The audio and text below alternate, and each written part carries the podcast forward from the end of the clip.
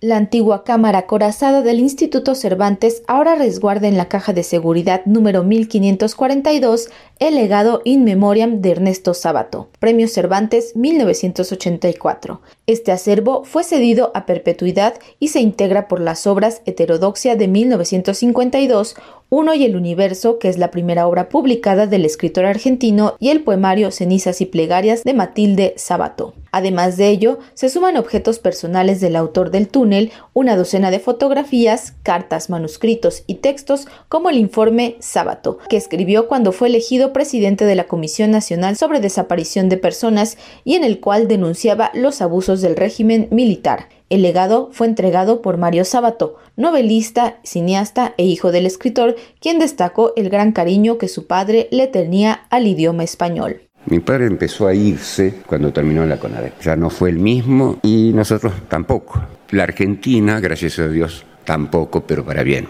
Entonces eso que hoy parece tan sólido, tan para estatuas, tan para libros de bronce, es la historia que a veces tenemos que aceptar, porque es muy incómodo a veces, casi siempre, vivir con la verdad. Yo espero que esto sea la otra verdad. Mi padre, hombre de letras, mi padre escritor, mi padre artista. Esa es la otra verdad que es más importante. Yo hablo solamente la verdad cotidiana, la verdad familiar. Pero bueno, esa es mi verdad. Bueno, yo estoy muy contento porque él quería mucho al Cervantes y quería mucho a lo que unió a toda América Latina, que fue el idioma, el español, que nos legó la conquista. La conquista fue atroz en muchas causas, en muchos aspectos, pero ahí fue fantástica. Por su parte, el director del Instituto Cervantes y poeta Luis García Montero manifestó su entusiasmo por recibir el legado de una de las grandes voces de la literatura hispanoamericana más importantes.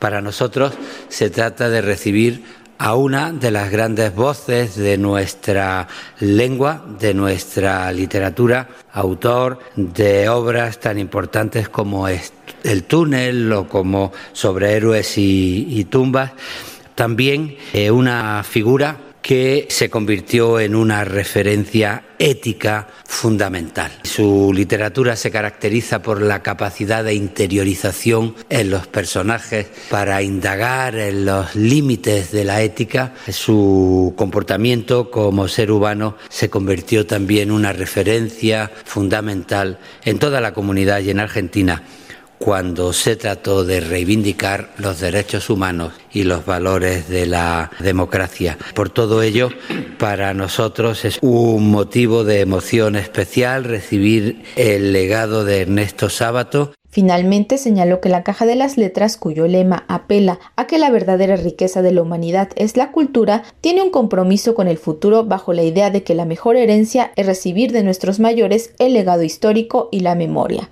Además de que para el Instituto es un orgullo trabajar no por la cultura española, sino por el español. Para Radio Educación, Pani Gutiérrez.